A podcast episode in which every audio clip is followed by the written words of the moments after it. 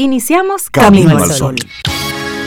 Estás escuchando Camino al Sol.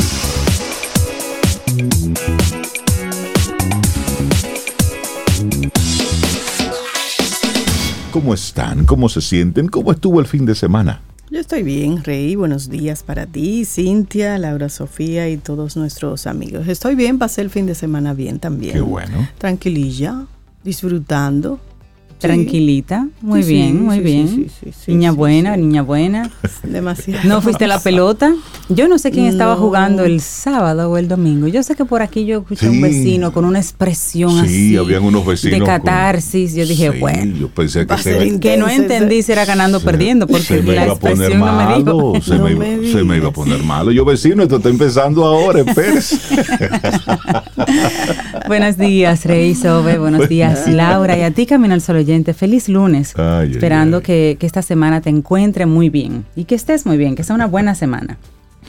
Bueno, nosotros esperando reconectar con ustedes y por supuesto desearnos que en esta semana, sí, sí, sí, esta semana promete, el 2022 todavía tiene mucho que ofrecer. Así que vamos a seguir dando lo mejor que tenemos dentro. Y por cierto, Sobe, en el fin de semana habían elecciones, había un partido por ahí Oh, que estaba sí, que eligiendo. estaba seleccionando Sí. su candidato. ¿Tú estuviste por esos lados o no? No, no pasé, no, ok. pasé. Yo tampoco. Estaba un poco retirada, Ok. lejos. Sí, Y- pero ya luego- ganó alguien. Bueno, sí, ya, ya hay sí, un... alguien Ya hay un de- de señor Abel manera, ahí, de Abel. manera Sí, contundente, sí, sí. además. Abel ganó, Abel Bueno, Martínez. una figura nueva, eso está bien. Bueno, él fue presidente de la Cámara De de, Diputados. En Ujú. su tiempo. Y le ha ido Y al el parecer bien. alcalde de Santiago. De Santiago, Sí. que ha tenido muy, muy buenas críticas. Sí, así es que... Y mira, no hubo ahí sillazo ni nada. Ya eso No, no, ya no, eso no, no, no, se no. da. Eso era antes un partido. Algunos conatos de, Sí, porque de unas boletas que se triplicaron Ah, y eso- pero eso, eso bueno, ya hablaremos de eso más adelante. Hoy queremos invitarte temprano a que pienses en esto. Unos sienten el cambio más que otros. Y cuando decimos esta frase, aquí hay mucho que leer entre líneas. Claro. después de la pandemia, mucha gente ha estado diciendo, "Mm, esto como que está raro, esto como que va diferente. Para otras personas simplemente dicen, no, pues, pa- para mí ha seguido igual. Pero sea de un lado o de otro, es bueno tú plantearte, hacerte la pregunta. Este tiempo que con el mismo Paulo Herrera hemos estado hablando, Sí. estamos en un tiempo raro. ¿Qué tan raro es? Y cuando hablamos de raro, ¿con qué tú lo estás comparando y cómo lo estás comparando? Entonces hoy siéntate un momentito y analiza, piensa, reflexiona cómo estás tú viviendo este tiempo. Un tiempo que se nos presenta un tanto atípico, porque estamos con, no con vientos de guerra, ya estamos con drones impactando civiles. Eso es algo grave es en esta, en esta nueva guerra que tenemos Sí. y sobre todo lo que se está viviendo de forma generalizada. Así es que hoy queremos invitarte a eso. Los lunes son buenos para reflexionar y para pensar. Unos sienten el cambio más que otros. ¿Cómo lo estás sintiendo tú? Y es lo normal, porque somos diferentes, tenemos que sentir y vamos a sentir siempre las cosas diferentes. Lo mismo nos puede pasar a varias personas y todos vamos a tener una reacción diferente, lo sentiremos diferente porque somos tenemos una historia, unas creencias y todo ese conjunto maravilloso de particularidades que nos hacen únicos. Así que no te compares con nada, no no no no leas entre líneas las mujeres en este tiempo son o hacen, los jóvenes no no no no aunque tú seas mujer, aunque tú seas joven, tú, como tú, como persona individual, piensa cómo tú estás enfrentando los Claro, cambios, ¿cuál ha qué cambios estás viendo. y cómo lo vas a hacer. Y no te compares con nadie. Como decía, observa alrededor porque a veces uno aprende de, de los demás. pero, hay una dices, presión de, es- de crear un modelo Ah, sí. que el, el resto miremos Sí, todos los y modelemos. son o hacen, todas las mujeres Sí, son no, o no, no, hacen, no necesariamente todo. Correcto, correcto. Cada condición es particular. Pudiéramos tener algunas características similares, pero somos únicos, somos únicas, o sea. Así sí, que lo que sientes tú está bien, así porque es tuyo. Arrancamos nuestro programa Camino al Sol, recordando que estamos conectados a través de estación 97.7 FM y también caminoalsol.do. Entra a nuestra web y si te gusta lo que encuentras por ahí, ya se arrancamos con música. Ten un buen día, un buen despertar. Hola. Esto es Camino al Sol. Camino al Sol.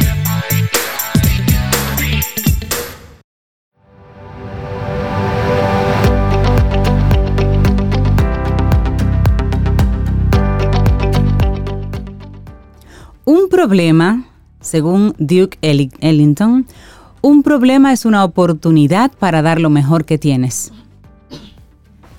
Ahí es que se sabe de qué estás hecho. Por cierto, ya usted tomó cafecito, chocolate, té, agua. Y este café me salió tan bueno. Desayunó, está Ay, yo no he desayunado, Rey. ¿No has desayunado? No, sin Bueno, pues. Tengo hambre. ¿Tienes, ¿tienes hambre? Sí. Okay. Yo conozco la sensación.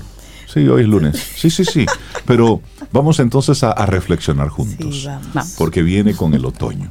El otoño está aquí y con él la oportunidad de crear resiliencia y conciencia plena. Sí, Ay, importante, porque nos guste o no, el otoño ha llegado, aunque aquí nos sintamos así como en otros lugares, pero ha llegado y pronto hará frío.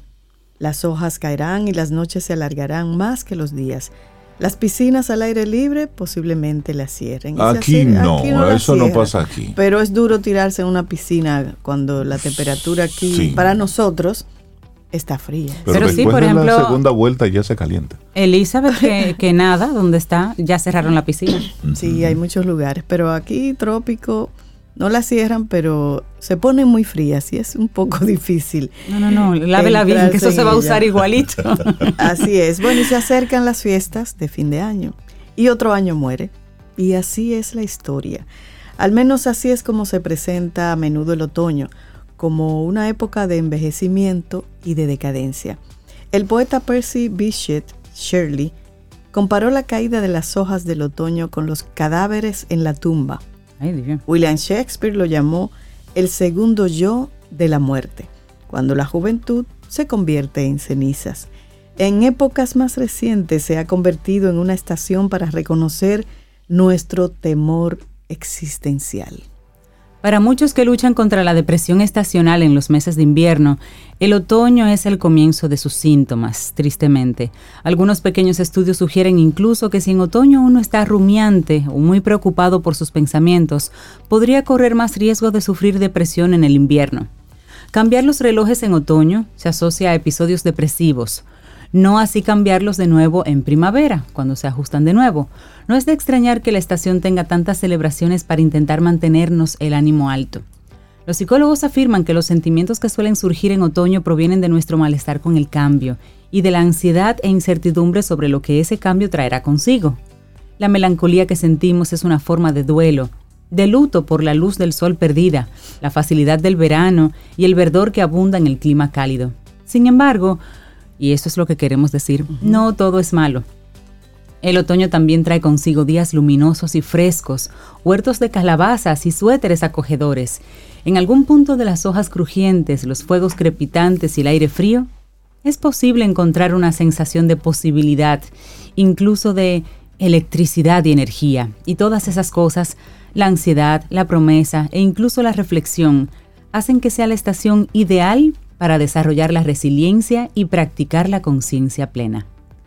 A Yelena Kemanovic, fundadora del Instituto de Terapias de Conducta de Arlington, el otoño le recuerda la exploración de las montañas cercanas a su casa en Sarajevo, en lo que entonces era Yugoslavia, ahora es Bosnia-Herzegovina, donde pasó los primeros 20 años de su vida, durante una de las épocas más prósperas de ese país. No obstante, en la década de 1990, se vio obligada a huir durante un sangriento asedio de cuatro años a su ciudad.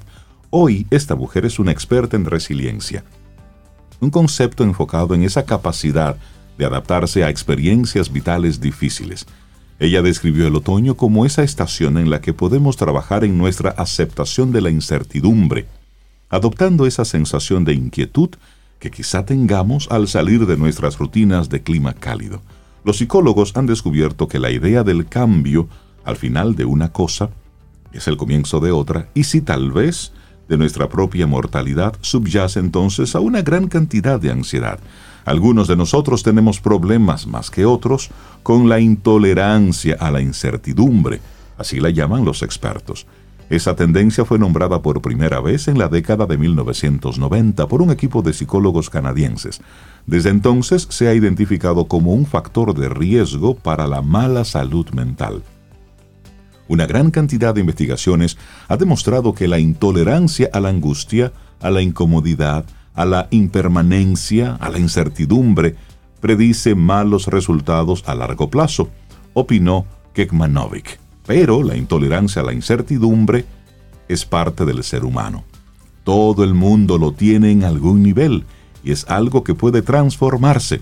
Una forma de desarrollar la tolerancia es apoyarse en ella, cultivar la incertidumbre en lugar de huir de ella. Así es. Evitar el sufrimiento produce sufrimiento y eso lo aseguró Kelly Wilson, profesor emérito de psicología de la Universidad de Mississippi y co-desarrollador de un enfoque conocido como terapia de aceptación y compromiso que alienta a las personas a dejar de negar o luchar con emociones desagradables y en su lugar aceptarlas. Un sentimiento de euforia también puede provenir de experimentar algo nuevo o incierto, lo que a su vez genera resiliencia, y eso lo señaló Kemanovic. Apoyarse en la incertidumbre significa dejar de lado las rutinas y la planificación, lo que Kemanovic llama cojines que nos hacen sentir que tenemos el control. Explora en bicicleta un vecindario en el que nunca has estado sin un mapa. Sal durante una de esas largas noches de otoño para encontrar un lugar lo suficientemente oscuro donde observar las estrellas. Ve a caminar en un día en que podría llover es posible que te pierdas, te empapes o no puedas ver ninguna estrella. Puedes sentirte incómodo o como si estuvieras perdiendo el tiempo. Pero esos pequeños momentos de incertidumbre, aseguró Kemanovic, generarán exposición, tolerancia y tal vez incluso una apreciación de los momentos en los que no sabes lo que está por venir y te sientes fuera de control. Es, es lo opuesto a decir, tengo la seguridad de cómo va a ser en la próxima media hora o el próximo día o el próximo año, afirmó. Es como pensar, en este momento estoy vivo y eso es suficiente. También hay formas más tranquilas de enfrentarse al cambio de estación y otra estrategia que sugieren los expertos para calmar la ansiedad estacional es dar un paso atrás y simplemente observar el mundo que te rodea, por ejemplo, sentarte tranquilamente en un banco en un parque y ver cómo caen las hojas de un árbol. Kemanovic afirma que entrelazar los temas más importantes de la naturaleza y el propósito en los momentos de meditación tranquila puede ayudar a calmar la sensación de ansiedad en torno a la incertidumbre a corto plazo y ponerla en una perspectiva más amplia o más a largo plazo. En esos momentos es importante dejar de pensar, analizar o tener conversaciones internas sobre el trabajo, los problemas, incluso sobre lo que estás presenciando. Un profesor le demostró una vez esta idea al colocar un vaso de agua sobre la mesa. Empezaba diciendo que veía el vaso, empezó diciendo que veía el vaso y luego continuó hablando de cómo la mente cambia. Me gusta el vaso. ¿Ves? Eso es otra cosa. Quiero el vaso. Eso es otra cosa. El vaso es feo me quedo con el vaso, te puedes quedar tú con el vaso. Y son impresiones sobre un mismo objeto. es básicamente para, para moverte, para moverte y tener un ejercicio de conciencia plena. Y es lo que queremos traerte en el día de hoy. Llegó el otoño y con él la oportunidad de crear resiliencia y conciencia plena. Es un escrito que aparece escrito por Eric Vance en el New York Times y lo compartimos aquí hoy en Camino al Sol. Laboratorio Patria Rivas presentó En Camino al Sol, la reflexión del día. Ten un buen día, un buen despertar. Hola. Esto es Camino al Sol. Camino al Sol.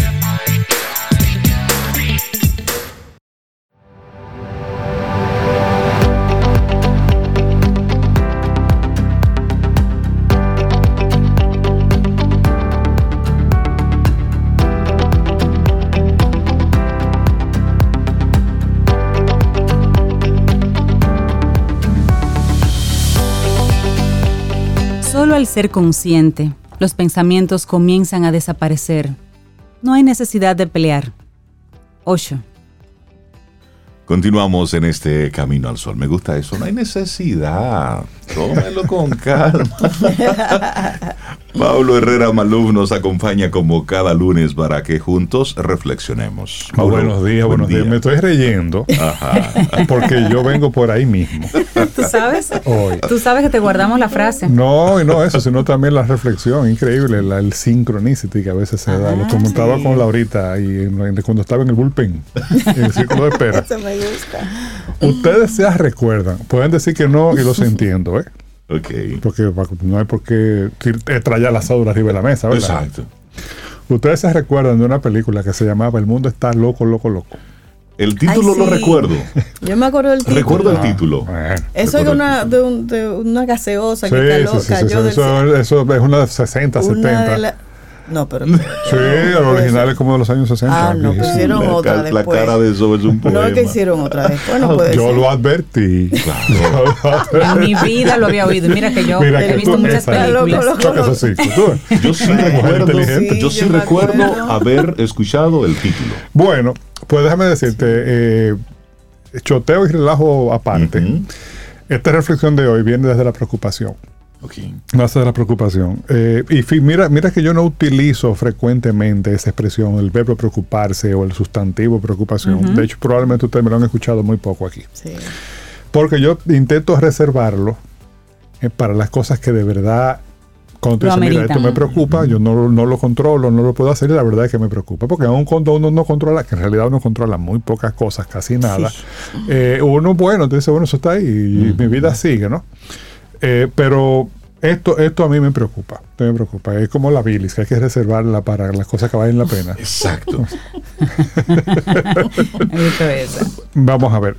Eh, comienzo eh, citando eh, el trabajo de dos personas. Uno es un eh, eh, clérigo luterano alemán de nombre Dietrich Bonhoeffer y otro es un economista de la historia o historiador de la economía, ya fallecidos los dos, que se llama Carlos Cipolla, que trabajaron sobre la estupidez humana.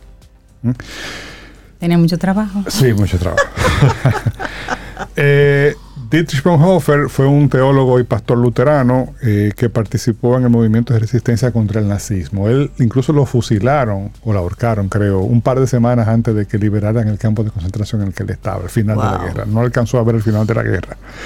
Y estaba ahí por haber participado precisamente en ese movimiento de resistencia contra el nazismo. Él, él desarrolló una teoría sobre la estupidez humana tratando de explicar cómo un país tan ilustrado de filósofos, músicos, eh, eh, científicos como Alemania hizo, cometió aquellas barbaridades que él la vio desde, desde el principio, empezando con la persecución temprana, principios y mediados de los años 30, contra los judíos.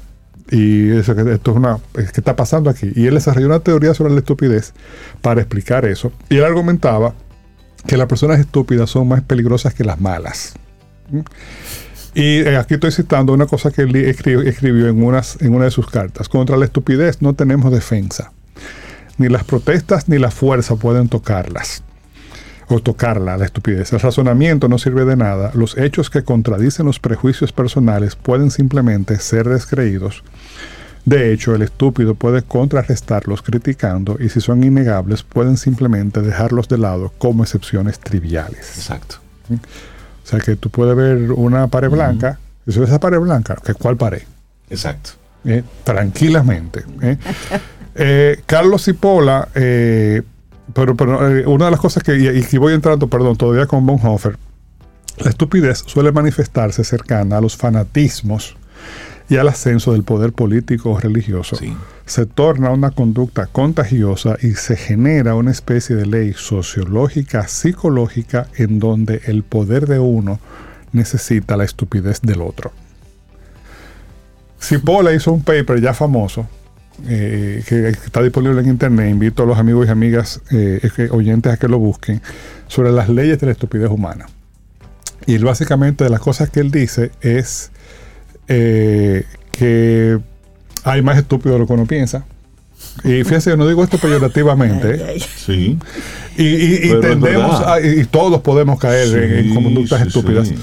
Eh, y hacen mucho más daño de lo que uno piensa también. Eh, y él define la estupidez como esa conducta, en el, le hace un cuadrante, porque él era economista, ¿no? Beneficio para mí, beneficio para otros, eh, perjuicio para mí, perjuicio para otros. eh, si, eh, vamos a ver, el, per- el- el- el- el- el estúpido o la persona estúpida trabaja, hace, actúa con perjuicio para sí mismo y para otros. El malicioso actúa en- con perjuicio para otros y beneficio para sí mismo.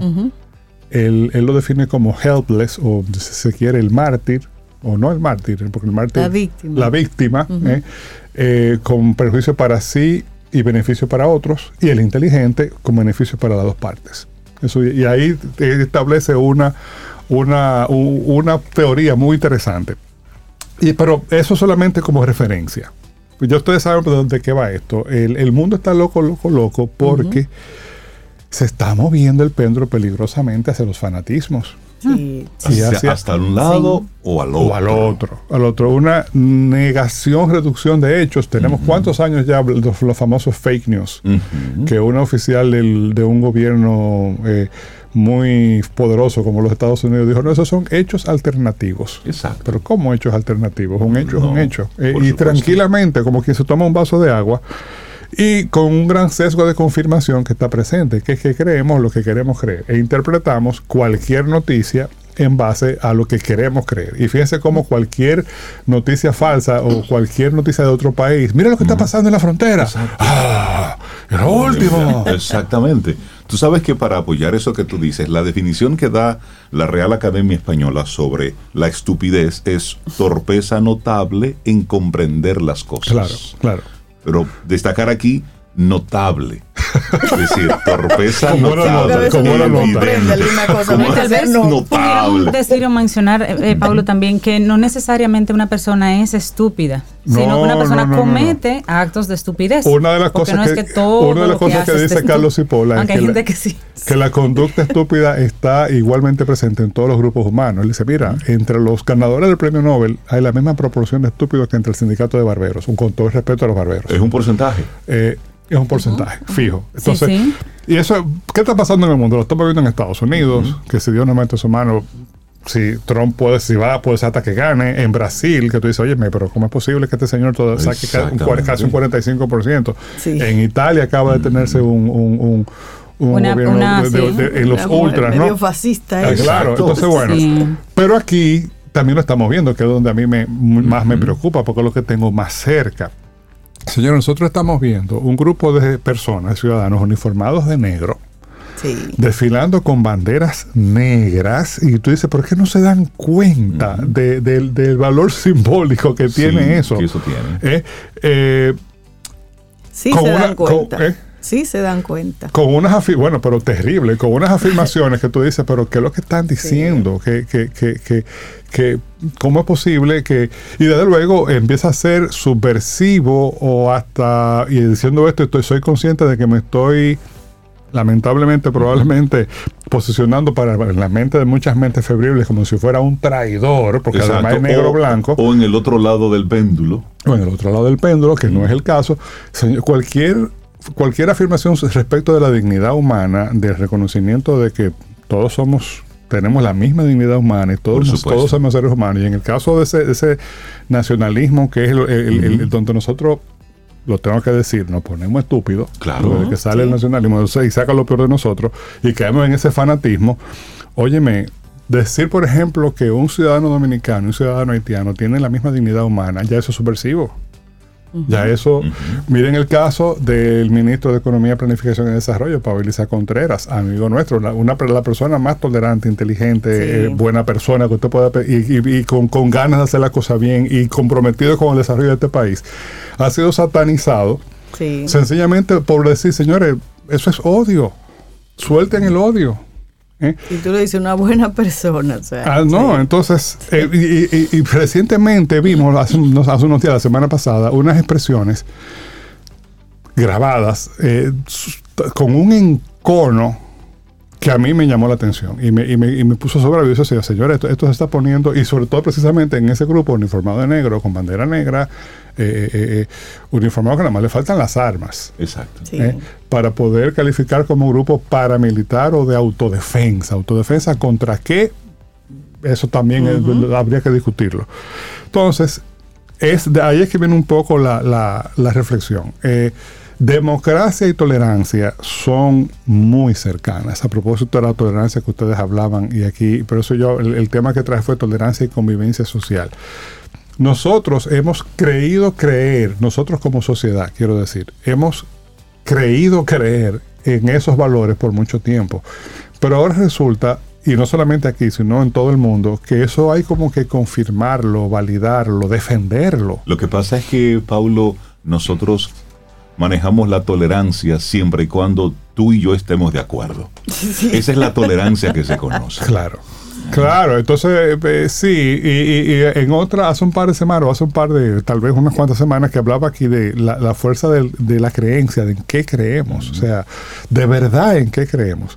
Y llega uno a preguntarse, Rey, a, a propósito de eso que tú dices, si de verdad nosotros creemos en esos valores democráticos, si de verdad creemos en la tolerancia o si de repente lo que sale es algo completamente primario, completamente eh, eh, primitivo, re- de reptil, eh, de- del reptil que todos tenemos en nuestra cabeza, que es la, la- la expresión que se genera, eh, eh, que se convierte en dominante. Y eso, y eso es muy preocupante. Yo creo que tenemos que, que, eh, reencontrarnos con, con esa, eso, con lo, que- lo que es la democracia, y no para que estemos de acuerdo, y no tampoco para negar el derecho que tiene ese grupo de expresarse, de vestirse de negro, de desfilar con bandera negra, está bien. Ahora, de ahí a que eso se convierta, que, a, a que los que pensamos diferente En una anarquía. se- seamos automáticamente traidores, no. Claro. No, porque esa expresión es tan válida como la, la expresión de- de- de- del, del grupo contrario. El ¿eh? que se exime, por lo Eh, menos. eso, eso es como el tema, con lo que- por, por ponerte un ejemplo más, eh, más inocuo, con el tema de la música urbana. ¿Quién soy yo para decidir si lo que hacen los exponentes más, digamos, agresivos y más eh, eh, eh, eh, explícitos de la música urbana están haciendo arte o no? Yo no soy quien para decidirlo ahora. Yo sencillamente, personalmente, no lo consumo y ya, pero lo respeto. No Ay, me pero gusta. están cogiendo una fuerza que uno quiere tener una opinión al respecto. Pues también mira, opínalo y dilo, pero, Exacto. pero, pero de ahí y, y- y estás ejerciendo un derecho Por y supuesto. probablemente De cumpliendo un deber. Pero de ahí y a satanizarlo, a decir, Claro. lo otro, pues prever. No, no, que aguante, aguante. Eh, porque déjame decirte, o sea, porque también todo. Sí, hay, un, hay un veto, es decir, tú como Un ciudadano, personal. tú tienes un veto personal. Claro. Es decir, Claro. yo lo consumo o no lo consumo. Ahora bien, llega un punto en que, como tú muy bien dices, tomando en cuenta la tolerancia más convivencia social. Convivencia social. Bueno, pues entonces con- reglamentalo. Como, han hecho, como han hecho los, los, los, los pues. Esto es explícito. Exactamente. Esto es explícito. Entonces eh, llega yo- un punto donde, porque donde tenemos el- la gran debilidad como pueblo es en el tema de la convivencia social, donde en todos los aspectos lo que tenemos son zonas grises. Sí. Entonces, con el tema migratorio, lo que tenemos es una gran zona gris, donde puede pasar una cosa u otra. Con el tema de la permisividad mediática, tenemos lo mismo, Lo porque mismo. decimos una cosa, la música, pero en este mismo momento, mientras estamos conversando aquí en Camino al Sol, hay en otros programas de radio utilizando las mismas palabras o peores de las que Correcto. están utilizando Correcto. esos artistas. Lo que pasa es que la respuesta no puede ser eh, eh, cavernaria. Claro que no, Eh. Ahí, pero viene la, entonces la regulación. ¿Para qué? Para preservar una convivencia social. Es correcto. Lo que pasa también que quien regula no puede ser estúpido. Claro que no. Eso es muy importante. Sí, porque fíjense bien, porque como estamos hablando de aspectos culturales, son transversales. Totalmente. Es decir, todos somos sujetos de esa cultura. Y no olvidemos que nosotros tenemos, como la mayoría de los países de Latinoamérica, una historia y una pulsión autoritaria que en cualquier momento saca la cabecita. Totalmente. Saca la cabecita y viene entonces el ánimo de prohibir, el ánimo de una cosa o la otra, inclu- incluyendo, y además Por prohibir y etiquetar. Exacto. Pues marcar con una X con, con pintura roja. Sí. Si usted, usted no es más que un traidor, pero ¿por qué yo soy un No. traidor? No importa, ya, usted es un traidor. Por eso, por eso nosotros decíamos en la parte de los titulares que nos gustaría que República Dominicana llegue a ese punto donde los candidatos lleguen a hacer debates, donde nosotros podamos entender lo que tienen en la cabeza, más que el bandereo, porque ahí nos damos cuenta realmente de, de ideas. Y, tomando en cuenta eso, el que está encabezando esto, de acuerdo a lo que tiene en la cabeza, es que va a estar eh, permeando hacia abajo. Hacia abajo, claro. Sí, como sí, sí. líder. Pues mira, mi- ¿cuál es mi, mi deseo, el ojalá que termine esta reflexión? Que prime la tolerancia, eh, la sensatez y que no nos dejemos llevar por la estupidez de los ismos. Los ismos que muchas veces terminan convertidos en fanatismos. Exacto. Eh, el eh, nacionalismo es uno que, que- que tiene mucha vocación de convertirse en fanatismo, Totalmente. pero también el puritanismo. Mm, hay un, ay. hay un, eh, Se me da terror. hay un Todo terror. periodista norteamericano ya fallecido también que era muy agudo, se me escapa el nombre ahora, que él dijo una frase que a mí me parece genial. Él dice: el puritanismo es el temor acuciante a que alguien en algún lugar sea feliz. Ay, Dios mío. Entonces, la- déjame decirte, pues la intolerancia llega hasta eso. A mí me molesta Sí. tu felicidad. Exacto. O sea, ¿cómo que, no? A mí me molesta que tú pienses así. Yo me, yo me niego rotundamente, pero con ese Sí, encono, con claro. ese, al punto de que si me dejas te destruyo o si puedo te destruyo, a que tú pienses de esa manera. Mi hermano, lo que pasa entre mis dos orejas es mío. Claro. Punto. Y lo que Claro. sale por mi boca, siempre que no respete, que no irrespete la ley eh, y que no viole otros derechos, también es mío y es válido. Eso es un poco, eh, eh, la reflexión viene por ahí. Yo pienso que, que estamos en tiempos muy confusos, muy complicados, y este llamado a la sensatez y a respirar hondo y a, y a permitir la tolerancia, incluso a mirarnos nosotros mismos, decir, déjame yo asegurarme de que yo no actúo en contra de mí mismo y de otros, para citando a Cipolla, para no caer en la estupidez. Sí. Si usted está trabajando en contra de, actuando en contra de sí mismo y de otros, y, pero de manera sincera, eh, porque eso lo podemos eh, adornar muy fácil. Usted está, Usted está, actuando, está actuando estúpidamente, Usted es por lo menos.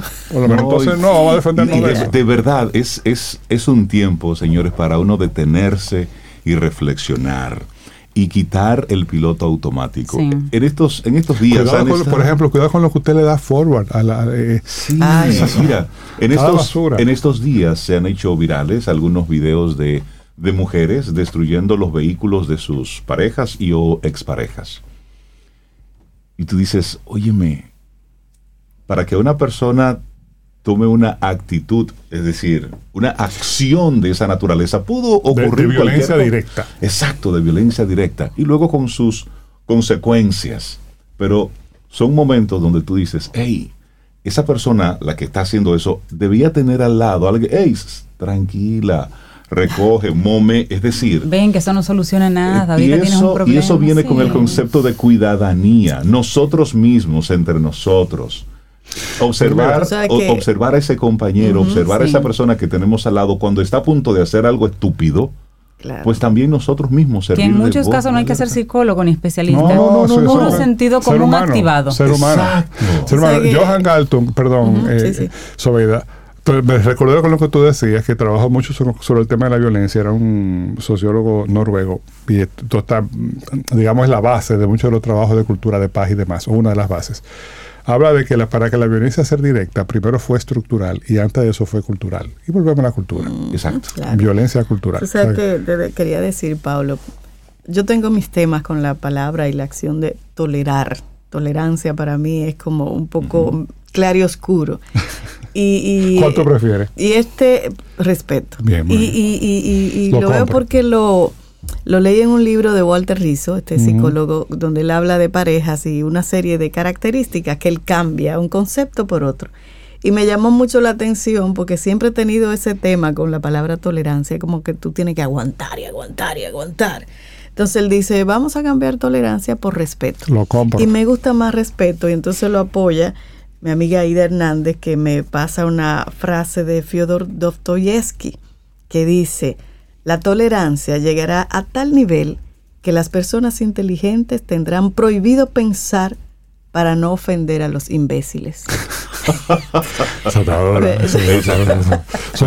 Pero la misma RAE, la misma RAE pero sigue diciendo, así. la misma RAE dice, tolerancia, respeto a las ideas, creencias o prácticas de los demás cuando son diferentes o contrarias a las propias.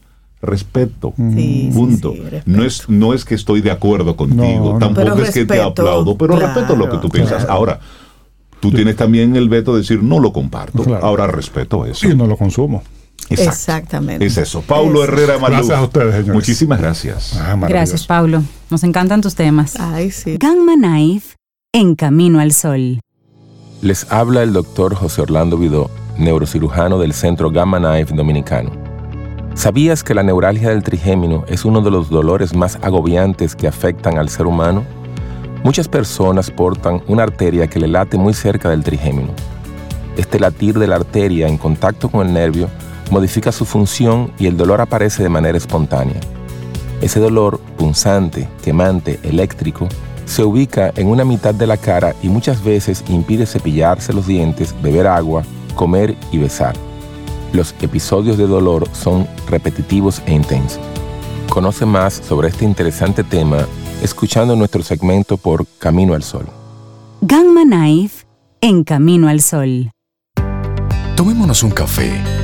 Disfrutemos nuestra mañana con Rey, Cintia, Soveida, en camino al sol.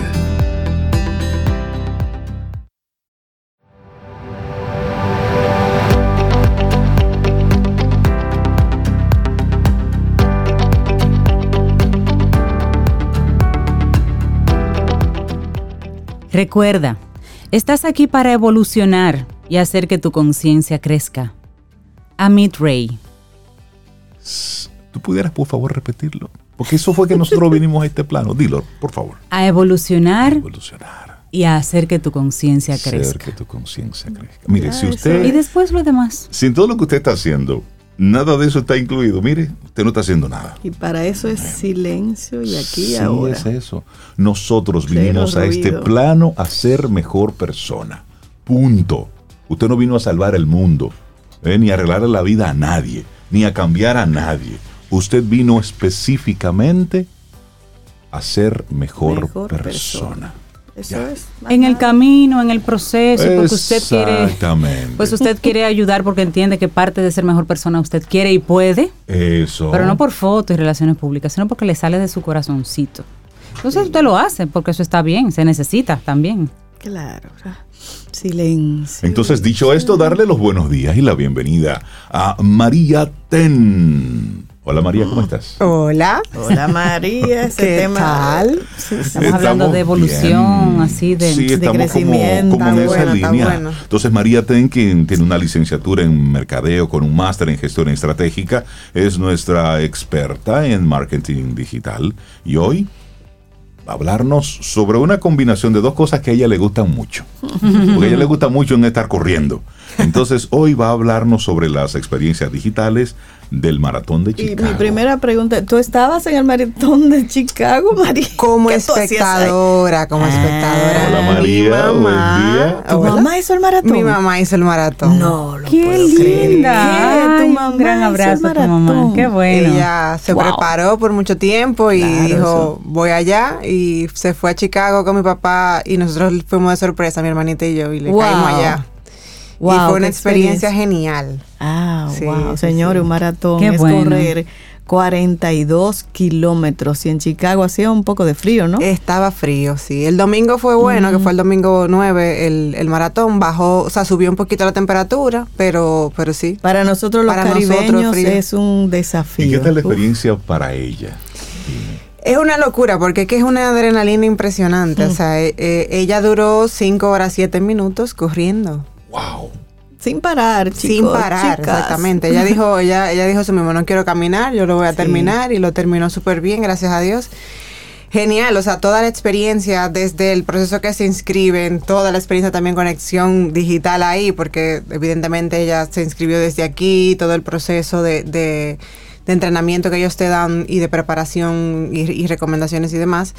Y ya llegar allá y tener toda esa adrenalina, mi hermanita decía, es que la gente está loca. Porque todo el mundo estaba tan contento de ir a correr 42 kilómetros que era Eso de loco, de verdad. ¿Cómo, cómo Es es? más, yo cuando oigo personas que hacen medio maratón, que son 21 kilómetros, yo pienso, está están locos. loco. está- Imagínate 42. Y la gente feliz, o sea, genuinamente feliz. Y a mí me, me encantó también desde mi perspectiva, porque evidentemente yo iba a apoyar a mi mamá.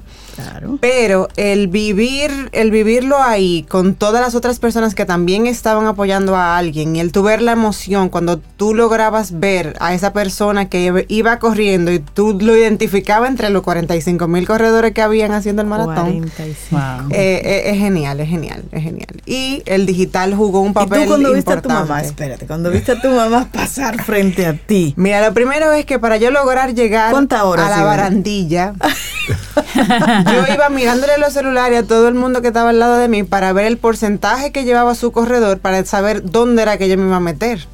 Entonces, la diferencia que llevaba mami eh, en su porcentaje versus el que tenía yo, yo delante, yo decía, ok, por aquí es.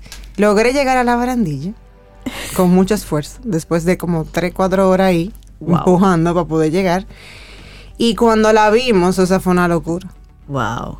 Fue una locura, una locura, una locura. Y ella iba ya al final, la vimos, la logramos ver en los últimos 400 metros, que ya era el, el Ah, último chin. El último chin, además. sí. ese- Sí, entonces ahí le dimos su ánimo y ella le, le ayudó, le ayudó, porque le dio ese booster que necesitaba para poder terminar. ¿Y cómo entonces bueno. entra la tecnología a apoyar la organización de 45 mil participantes? Así es. Calcúlate que mínimo por corredor habían dos personas apoyando. Exacto. Y era mucho más porque había gente con niños de todas las edades. Sea, ahí había habían personas de todas las involucrado edades. más de Multiplícalo por 100 cuatro. mil personas. Más o menos por Exactamente. cuatro. Había una aplicación móvil que para mí de verdad fue lo, lo mejor. Porque en esa aplicación tú tenías diferentes herramientas que te ayudaban a entender el evento. Yo, por ejemplo, no, sab- no evidentemente nunca había ido a un maratón, no entendía cómo era el tema. La ciudad estaba medio colapsada porque estaba llena de gente. Inclusive el, trans- el tránsito, el transporte, todo, o sea, te decían, no puedo llegar hasta allí porque la calle está cerrada, te, te tienen que quedar aquí y buscar cómo llegar. Exacto. Pero la aplicación tenía un, un mapa donde te decía primero, si tú quieres ver al corredor en tal kilómetro, en tal kilómetro, en tal kilómetro, esos son los trenes que tienes que tomar para llegar al punto más cercano. Lo cual te ayuda porque si tú no eres de la ciudad, Exacto. Tienes, te ayuda ahí a entender un poquito mejor eso. Y tenía en tiempo real diferentes cosas que te mantenían 100% conectados con el corredor. Por ejemplo, te, te, pedí- te, te permitía ver el porcentaje que llevaba transcurrido en la carrera, desde un 0 a un 100, más o menos por donde iba. Ok. Tenía una proyección del tiempo que le iba a tomar terminar en base en la- eh, a la velocidad que llevaba, al pace que llevaba, corriendo por kilómetro. Entonces, si por ejemplo ella iba a 6, 7 minutos por kilómetro, él me decía, ok, ella va a terminar a la 1 de la tarde. O sea, tú puedes Sí, cuadrar claro. el, el tiempo que le, que le iba a tomar. Y tenía un mapa en tiempo real también, que tenía el muñequito que se iba moviendo Ujú. en la ruta que ella iba, y tenía el punto donde yo estaba. Entonces me decía, mira, tú estás aquí, Wow. por aquí va ella. Un GPS. Y estos son los diferentes puntos donde tú pudieras verla. Decide tú dónde tú quieres ir. Wow. Wow. Ay, Dios mío. Y te decía todo lo que había cerca. Por ejemplo, si vas a este punto, tú te vas a, te vas a topar que, que esta calle con esta calle, aquí está y tal cosa. Y es mucho más fácil uno estar ahí ubicados y, y- y conectar también con, con todo lo que estaba pasando en ese, en ese evento. Oye, me inte- interesante cómo la, la tecnología ha ido apoyando mucho ese tipo de logística. Tú que tienes ya la experiencia aquí, moviéndote en, en 5K, En el mirador ahí, en el sí, mirador, por ahí. Tiene ¿Qué que es lo más que yo he hecho. Lo qué tanto- máximo que pero- hemos hecho. Pero ¿qué tanto de esa experiencia digital se pudiera aplicar aquí? Mira, se puede, porque es que al final es un tema de pensar en las cosas que son importantes para el que está viviéndolo ahí. Cuando tú vas a un evento aquí, es todo muy silvestre, por decirlo de alguna manera. Hay organización. Hay, claro que sí, hay Hay una organización. organización análoga. Exactamente. Sí, sí, sí. O sea, es mucho más la experiencia del- de la carrera en sí que lo que se vive alrededor. Inclusive, el, el área donde uno como espectador, porque me tocó también ver a mami correr su primer medio maratón aquí, eh, ver, o sea, el, el tú estar ahí es como un rebú, es como un tumulto. No, no hay un, un real, una real conexión entre lo que está pasando en el que est- con el que está corriendo versus el que está viendo. Tú te quedas ahí esperando Sí, y a ya. menos que uno lo haga de manera individual. Por ejemplo, Exacto. cuando mi hermana va a correr, que yo voy a acompañarla como espectadora, yo le digo antes de que ella salga que active el, el Google Live. Mm. Y ahí yo voy viendo por dónde ella viene. Así sí. Mami Porque corre sin celular, entonces, por ejemplo, ahí es más complicado. Sí, pero ella activa y yo entonces le voy, sé por dónde va. Por donde, para seguirle, para seguirle En vivo, en vivo, exactamente. Sí. Es así, pero el, el- para mí lo, lo importante aquí es entender qué necesitan las dos audiencias, porque la aplicación no era solamente para espectadores, el corredor también tenía la Ah, te aplicación. iba a preguntar. Y ellos como amigos se iban apoyando. Me decían, oye, yo estoy siguiendo a tu mamá por aquí. Otras personas Sí. que también estaban haciendo el maratón y se daban su apoyo. Y, y aparte de que tenían también toda la información que ellos necesitaban, por ejemplo, de dónde tenían que salir, a qué hora tenían que llegar. O sea, toda la información importante estaba ahí. Y todo se concentraba en un solo canal. Claro. Mira, yo no te puedo dejar ir sin preguntarte, ¿qué, tiempo tiene tu, tu mamá practicando, corriendo, involucrada en esta práctica deportiva? Ella empezó a correr hace como cuatro años más o menos. Hace como cuatro sí, años. más o menos cuatro años. Y, y ya. Y Pero ya tu papá corrió. corre también. Papi corrió cinco el día antes, 5K. 5K. Sí, y María corre también. Es Bueno. una familia de corredores. Y Ya, yo no corro sí. tanto, pero... y- y- no hay problema en esa casa. Salgan corriendo. en esa casa no hay. Corre el problema. fanático. Sí, pero lo que quiero eh, rescatar un poco aquí es eso. Ella tiene cuatro años corriendo y, Así es. y está, este es su primera Su primer maratón. experiencia, su primer maratón. Oye, se- suena así como cuatro años, No. pero vamos a hacerlo por parte. Cuatro años corriendo cinco días a la semana. Mínimo Exacto. una hora. Así es. Esos son los entrenamientos. Cinco días a la semana. No digo siete porque hay dos de descanso. Sí, sí, sí. Domingo y miércoles normalmente se descansa. Todos los demás días corriendo durante cuatro años. Y entrenando porque hay que hacer fortalecimiento Exacto, también. Exacto. Cada, cada año tiene 52 semanas. Entonces usted se va dando una idea, usted calcule. Y a eso precisamente voy. Sí. Ella está hoy cosechando el, el tener esa experiencia, pero duró construyéndola durante cuatro años.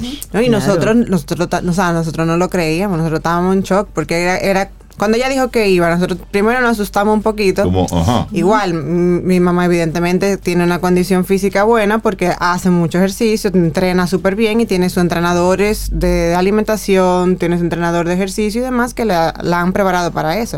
O sea, ella está en el tema. Sí, sí, sí, pero para uno que está afuera le genera cierta ansiedad. O sea, para mí, yo, y, y ahí y voy a conectar de nuevo con el tema del app, para mí el app fue un, un- un calmante.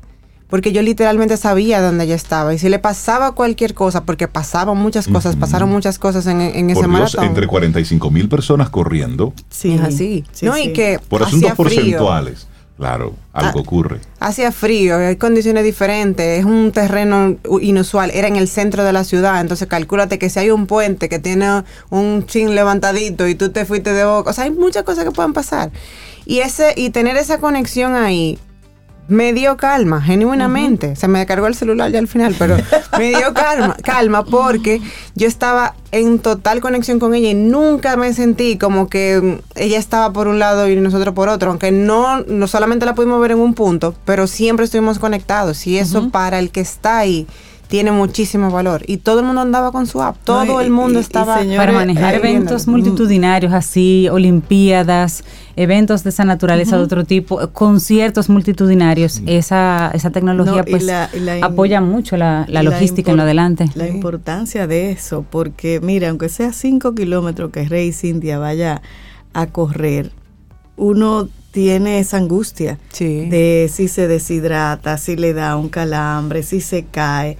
Imagínense ustedes entre 45 mil más personas que la mamá de María corriendo 42 kilómetros. Así es. Uno va en angustia y tener esa información Y es un en trayecto- vivo. Es un trayecto de, en el caso de ella, fueron cinco horas. Cinco Es decir, horas. Son cinco horas expuesta a cualquier a cosa. cualquier. Entonces es interesante ver cómo sí. se logra entonces ese efecto de, con esta tecnología, pues hay una conexión directa y me da paz. Sí, Claro. Porque al final, tú hoy que hablas de marketing digital y todo eso, estás hablando de la aplicación no tanto por las funcionalidades tecnológicas que tiene, sino por lo que tú como usuaria correcto. percibiste de esa, de esa aplicación. María, ten la gente que quiere entonces recibir asesorías contigo, que tú compartas todo eso.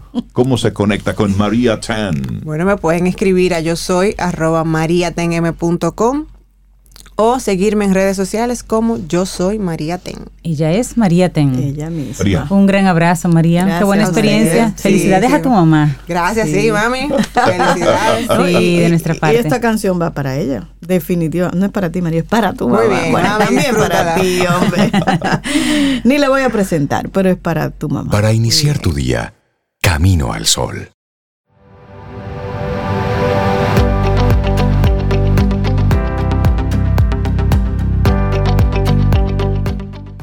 Y pronto Segurosura te trae nuevamente un espacio de conversación enmarcado en temas de riesgos, tendencias y seguros, llamado Quien Pregunta Aprende con Escuela Sura. Ya estamos trabajando en un nuevo tema para, para conversar y para seguir creciendo. Quien Pregunta Aprende con Escuela Sura. Hay que preguntar, pregunte. Siempre. No se quede Hay que con preguntar. dudas. Sí. Por ejemplo, yo tengo una duda ahora mismo. ¿Cuál? ¿Cuál será? Razones para invertir Ajá. en home staging. Primero necesito entender la ¿Qué es lo que palabra. Darle los buenos días y la bienvenida a Rosaida Montaz de Organizar Up. Rosaida, buenos días. días. Buenos Muy días, buenos Rosy. días. Qué bien. No, si esos términos antes del desayuno no son buenos. Bueno, lo que pasa es que el otro día Cintia me preguntaba, ¿y qué es el homestaging? Y me interesa ese tema. Entonces dije, bueno, pues vamos a tenerlo en agenda y vamos a tratar ese tema en unos de estos días. Y hoy es ese día. ¿Qué sería así el homestaging para ponernos en contexto? Ajá, el homestaging es una manera de facilitar la venta o el alquiler de una vivienda, prepara- preparándola para decorarla con el objetivo de mostrarla más atractiva. O sea, es para que esa vivienda, Oh, mira, ese espacio te enamore Mm. Cuando tú llegues a ese lugar. Y si vamos a traducirlo literalmente, el homestaging es una puesta en escena de la casa. Ok. O sea, ponerlo Ok. nítido. En Ponerla bonita para Pues que entonces- se venda casi entonces sola. Pero hay unas condiciones. Entonces aquí Ah. yo pongo una pausa y digo, pueblo dominicano, usted antes de subir fotografías de su casa y o apartamento que está vendiendo, escuche a Rosy porque es muy desagradable tú ver las imágenes que mucha gente sube para vender su casa con una cama desarreglada, con un baño que se ve que no está limpio, con El una fregadero. sal- el De fregadero hecho, con eh, cosas. Isaías lo mencionaba en, en una de unas- participaciones. exacto. Lo importante de esto que vamos a conocer hoy. Eso no vende, porque la gente no Claro. compra blow y un techo. La gente compra es un estilo. un- Sensación. Así es que Rosy, Sí. Fíjate, lo que está en venta es el inmueble, o sea, la propiedad, no las cosas que están ahí. Exacto. Entonces, ¿qué hacemos en el homestaging? Pues minimizar las cosas personales de quien está vendiendo. O sea, eso es en el caso de que la vivienda esté ocupada. Hay varias formas de hacer homestaging. Si el caso es la vivienda ocupada, bueno, pues reducir al mínimo eh, el mobiliario para que la persona, el comprador, perciba el, el espacio. Porque si está abarrotado de muebles, pues va a decir, aquí no me caben mis cosas. Y parte de ese proceso es la organización. Por eso es que yo mezclo la organización de espacios y el homestaging. Ahora, si la vivienda está desocupada, un homestager te puede ambientar esa, ese espacio, esa casa, de acuerdo al cliente que tú quieres venderle o alquilarle. Óigase bien, si es una casa de playa, pues orientarla hacia, la, hacia el mobiliario de playa, o si es una propiedad enfocada a una pareja, a una familia eh, de poco miembro o a una familia numerosa. Entonces todo va de acuerdo a quién va dirigido ese, esa venta o ese alquiler. Entonces, por eso es, es, es un marketing, es el marketing Sí. inmobiliario. En un proyecto, ese apartamento modelo es un homestage. Sí, exacto. Lo que pasa es que muchas veces está ejecutado por un arquitecto o un interiorista y lo hace muy genérico, pero eh, lo básico y lo más importante es enfocarlo al público que va dirigido. O sea, O sea, ¿quién si tú yo quisiera quieres atraer? fuera eh, una pareja, eh, familias jóvenes, pongo en el homestaging una esquinita con una mesita de colores, y una Exacto. mesita alta en el desayunador, para que la gente entienda que es... Exacto, y eso, y eso sea el atractivo de esa propiedad. La gente necesita de alguna forma que uno, o sea, la vivienda le da a la persona la idea de lo que puede hacer ahí, porque a veces la gente encuentra, encuentra un espacio en blanco bonito, pa- vacío, Sí. pero no sabe ¿y cómo y cómo lo organizo. Pero el verlo con alguna propuesta te permite visualizar tamaños, la cama, el sofá y lo que tú Mira, pudieras hacer. Antes de yo conocer este, este eh, uso y este término, Concepto, exacto, yo hacía mis planos y hacía el mobiliario y hacía obviamente la, la distribución eh, óptima para eso, para que los posibles compradores pues vieran lo que se puede hacer en el espacio y cómo pueden distribuir su cama, cómo pueden distribuir su, su sofá, de qué tamaño debe comprar, porque muchas veces compramos y, eh, y no cabe en el espacio. O sea, tú compras un, un juego de dormitorio eh, para un espacio que no cabe. Entonces luego tiene viene... que dejar las mesitas de los. Exacto. O una, o- o una O la sobre coqueta. otra. Entonces, todos esos detalles, eh, eh, pues nosotros los asesoramos. Es un, es un concepto nuevo, vamos a decir así, en el mercado latino, y en el mercado en español, tiene algunos 15 años, pero en el mercado norteamericano tiene 50 años. Justamente este año celebramos los 50 años de crearse el concepto de homestayer. Lo creó Barbara Schwartz.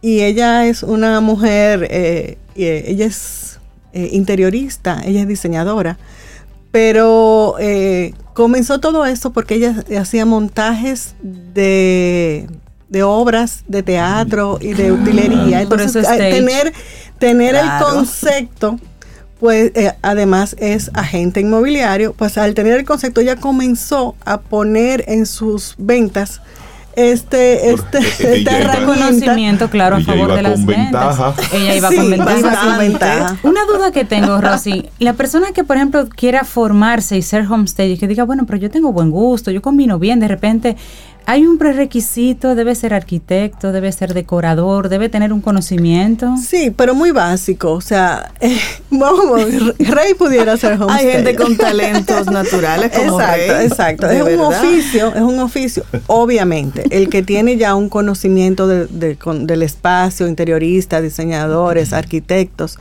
pues tienen un poquito más de Sí, claro, ventaja porque dominan el espacio. claro.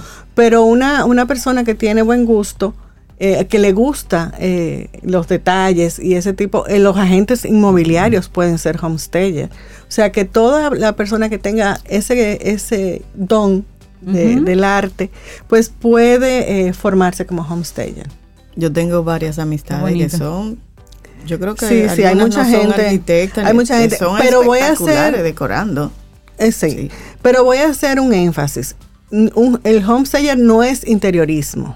O sea, hay una diferencia. El interiorista se enfoca más en la persona que, ti- que es el propietario del inmueble, o sea, cómo, cómo tú te vas a sentir, cómo, cómo tú... eh, Acomodarlo al gusto, al de gusto esa de esa persona. que va a ocupar el, el- la- el inmueble. El homestayer es más universal. Es para vender. Es para vender. Exacto. Es, un- es para vender. Es un estilo universal. Es eh, poner ese espacio que puede enamorar a varias gente. Mm, O sea, claro. que Claro. pueda eh, Sí. decir, eh, Es decir, yo que puedo... cualquier vendedor o cualquier comprador se pueda identificar y decir, bueno, Sí. mira, yo pudiera vivir Mira qué aquí, esto me agradable, gusta. sí me gusta. Exacto, exacto. Mira, hay una Entonces- pregunta, ¿lo dejan así después que uno lo compra o qué? Ah, mira, hay, hay, No, porque hay, opciones, hay ese tipo, ahí, ¿verdad? Exacto, hay ese tipo de opciones. Si tú has hecho acuerdos con alguna, en el caso del propietario, si se está de acuerdo en venderte su mobiliario, bueno, pues yo Me conozco. que le yo con- sí, claro, el es un, es un claro, es un costo adicional. Claro. Yo he hecho proyectos así de que el cliente pues dice no si te interesa este este este, Véndelo este mueble todo. lo, lo vende sobre todo hay mesas de comedor que solamente se hacen para un espacio en específico Imagínate. entonces o algún al- algún Algún detalle sí algún sí. detalle que el cliente el comprador le puede interesar pues pueden eh, hacer ese acuerdo. También se pueden hacer acuerdos con con tiendas que te eh, consignan un mobiliario y, y entonces es con opción a que el, a que el comprador, ah, lo mira, pueda me gusta adquirir. este comedor, pues Eso la tienda me lo deja y yo se lo Exacto, pago. exacto. Es más cómodo. Digo, si uno tiene, tú sabes, el dinero para hacerlo, pero es más cómodo, ya está ahí. sabes que a propósito, eso es algo que a mí me ha llamado la atención, que siento que en nuestro país eso no se ha explotado mucho. Sí. porque realmente es una opción para las tiendas. Es decir, una vinculación Sí, con unos constructores y luego este apartamento o esta casa ha sido decorada con el mobiliario de tal tienda. Sí. Eh, Lo hacen- decirle, y si te interesa, el conjunto vale Exacto, tanto. y pero- punto. Yo lo hacen solo como concepto, para, para el proyecto. apartamento modelo. Exacto, en el modelo. Sí, Pero- ya hay algunas tiendas que están comenzando a ser un poquito flexibles. Pero hay e un potencial de e inclusive ya hay, hay propuestas de, de que te, te muestran estilos para un apartamento completo. Entonces Ujú. tú dices, bueno, ese estilo me gusta, pero todavía el, el que tú lo mudes. Hay, en España hay una, una compañía que tiene un mobiliario de cartón Mm, mm. que, que tú puedes decorar con ese tipo de mobiliario. Óyeme, tú lo cubres, esos sofás se cubren con tela Que parece de verdad. y parecen de verdad. Sí, porque Pero te da una idea de cómo tú puedes ambientar un espacio. O Sí, sea, porque funcionan sí. para, para, el, para el efecto, funcionan súper bien. para una tienda eh, es invertir en, en llevar esos muebles reales. Sí, y si claro. no, No, te y el- gustan quitarlo, o sea, es, Claro, claro. es un tiempo y dinero. Rosaida Montaz de. Organizar Up. La gente que quiera conectar contigo. Rosy. Fíjate, yo quiero eh, anunciar que a partir de mañana eh, vamos a estar en un congreso Mm. de marketing para homestager, pero está, hago la invitación abierta a agentes inmobiliarios, arquitectos, decoradores, eh, interioristas. Y yo tengo una ponencia en ese congreso. Ah, qué bien. Qué chévere. Voy a hablar de la organización de, de espacios como un complemento para el proyecto de homestaging. Entonces voy a tener una participación, así que es gratuito, se pueden inscribir en mi perfil, hay, una, hay un acceso ahí, es virtual y comienza mañana por tres días. Así Excelente. que, Interesante. que el que quiera conocer un poquito más sobre homestaging, pues está invitado a este congreso. Genial. Qué bueno, qué bueno. Rosy, que tengas un excelente día. Que te vaya Igual muy para bien todos. también. Muchas Gracias. gracias, Rosy. Ten un buen día, un buen despertar. Hola. Esto es Camino al Sol. Camino al Sol.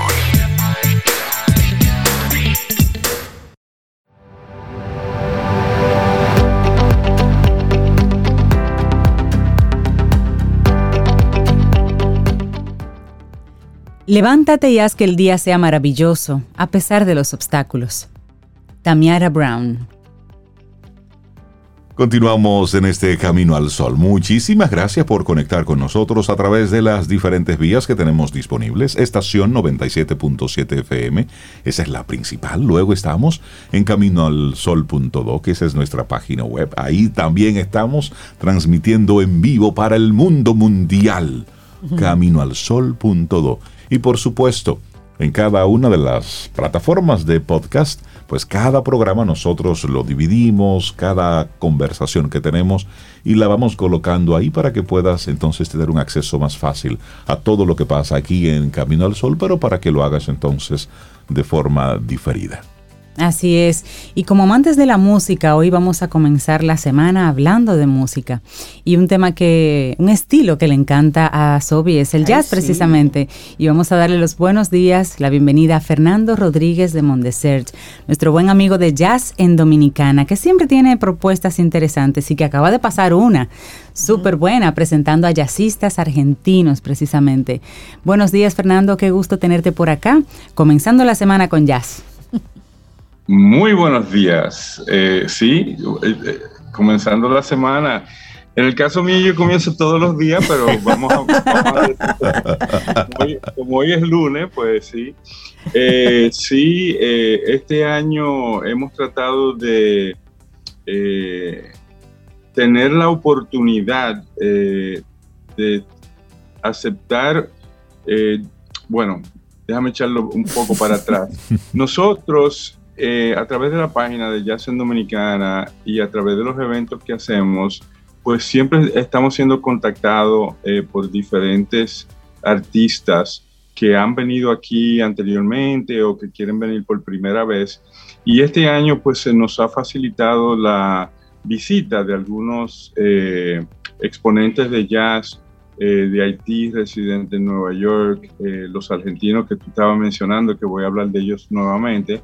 Y, y, eso, pues claro, nos da la oportunidad de en nuestros espacios presentar no solamente las propuestas locales, sino algunas propuestas con sabor a jazz eh, de por allá. Exacto. Entonces, eh, los argentinos que estás hablando eh, son eh, la vocalista Carolina Santos, que ella estuvo con, en el país en el 2019 estudiando en la Escuela Internacional de Música de la UNFU, eh, vocal por un año, y eh, su eh, pareja, eh, Germán Damianich, que es un eh, tremendo guitarrista de jazz.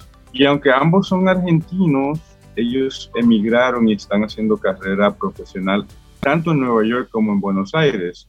Entonces, eh, nosotros íbamos a estar presentando eh, a Carolina en algún momento en el 2020, cuando cayó aquella co- cosa que espero no tener que volver a mencionarla o volverla a hacer El innombrable.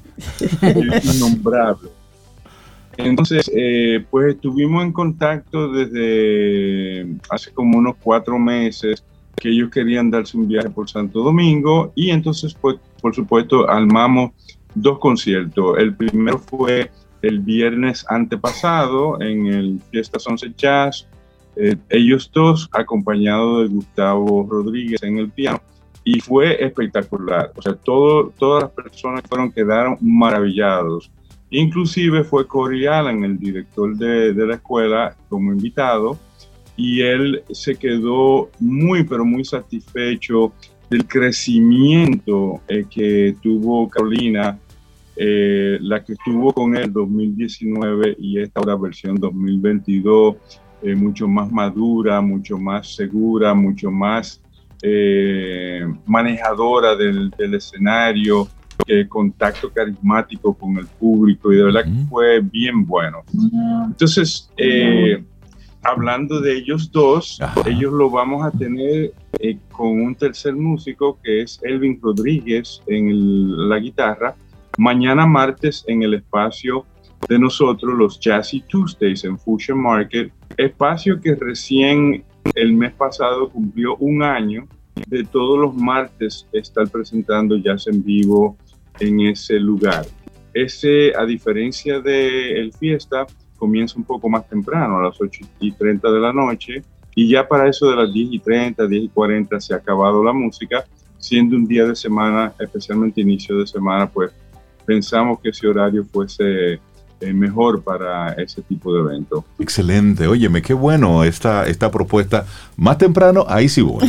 Porque tú sabes que camino al sol hay que madrugar. Entonces, si me pasan las 10 de la noche en la calle, pues ya el otro día no estoy Este diferente. señor mayor. Pero Jazz en Dominicana está casi, casi de cumpleaños. Uy, sí. Estamos casi Eh, eh. cumplando, cumpliendo los 16. Es correcto. Eh, nosotros nacimos un 23 de octubre del 2006. En esa época, eh, mi única intención era de eh, tener, como quien dice, una cartelera de jazz disponible para aquellos que quisieran saber dónde había jazz en cualquier parte del país y comencé a escribir y a publicar artículos. Al año, eh, a instancia de Freddy Ginebra, pues nace Jazz en Dominicana en Casa de Teatro como evento de jazz en vivo semanal. Eh, y aquí estamos eh, casi a los 16 años, sigo escribiendo, ya van más de 2.100 artículos publicados y seguimos haciendo los eventos en vivo, más de 1.350 eventos de jazz en vivo en, en ese tiempo, Ah. eh, más un sinnúmero de otros, otras actividades alrededor del jazz que nos han permitido eh, hacer liner notes para discos de artistas locales internacionales, hacer reseñas eh, de conciertos locales internacionales, llevar grupos de jazz a festivales internacionales, producir eventos eh, de magnitud tanto aquí en Santo Domingo como en Santiago. eh, y un sinnúmero de, de, otras cosas que hemos logrado, eh, todas alrededor de lo que es el género musical del jazz eh, en el país y fuera del país. Y nada, solo pensamos este domingo estamos a 23 y el 24 arranca el 17 año y seguimos con la ilusión eh, y con la entrega de seguir apasionadamente haciendo lo que hacemos eh, semana tras semana. Bueno, pues nosotros desde Camino al Sol felicitarte por la constancia, por estar siempre ahí. Ese género, desarrollarlo, trabajarlo en nuestro país es un reto, todavía lo sigue siendo, pero has hecho un, trabajo de hormiga. Y, qué bueno que lejos de, decir, wow, ha sido duro, sí, ha sido duro, pero hay mucha satisfacción porque ya tú has estado contando miles de conciertos, miles de artículos, presentaciones. Y un que está respondiendo. Claro. Por supuesto, así es que te felicitamos por estos 16 años de Jazz en Dominicana y que sean muchos, muchos, muchos más. Entonces vamos a recordar que mañana a partir de las 7.30 en Fusion Market, las, la gente que quiera interesar, ¿tiene algún costo el acceso? ¿Cómo, cómo se maneja toda esa parte? No, los espacios regulares nuestros son libres de, entrada, o sea, no hay costo de entrada o cover, como se dice, y las personas que van solamente eh, pagan el consumo que tienen en el lugar. En Fusion Market lo interesante es que ahí funciona eh, la cocina de nuestro gran chef Juan Ortiz. Entonces ahí es una comida eh, de muy, muy alta eh, gastronomía que se, que se disfruta muchísimo. y como te digo, la música empieza a las ocho y media exactamente. Y siempre es preferible en todos nuestros espacios hacer reservaciones. No tanto porque el sitio se llene o no se llene, sino que la reserva pues le garantiza eh, una mesa posiblemente en un mejor lugar que si llega de la calle y está lleno la parte de adelante, tiene que sentar en la parte de atrás. Eh, y eh, sencillamente comunicándose conmigo, el celular es 829-586-9177. Buenísimo. Fernando Rodríguez de Monteser. Muchísimas gracias, un abrazo y muchísimas felicidades. Gracias. Y ojalá puedan estar mañana y nos acompañen, así conocen el nuevo espacio. Invítenme. Vamos a Vamos a organizarnos. Fernando. Mañana te veo. Entonces, en algún momento más tarde, díganme si van a ir y cuántas personas para yo reservarle una buena oh. Buenísimo. Yo no sé ustedes, pero yo he ido. Fernando, un abrazo, cuídate mucho. Un gran abrazo. Seguimos con ustedes caminando al sol todos los días. Gracias, Gracias Fernando. Gracias, Fernando. Éxitos. Bueno, y nosotros así llegamos al final de nuestro programa por este lunes, inicio de semana. Te recuerdo nuestro pensamiento, nuestra actitud camino al sol para hoy unos sienten el cambio más que otros.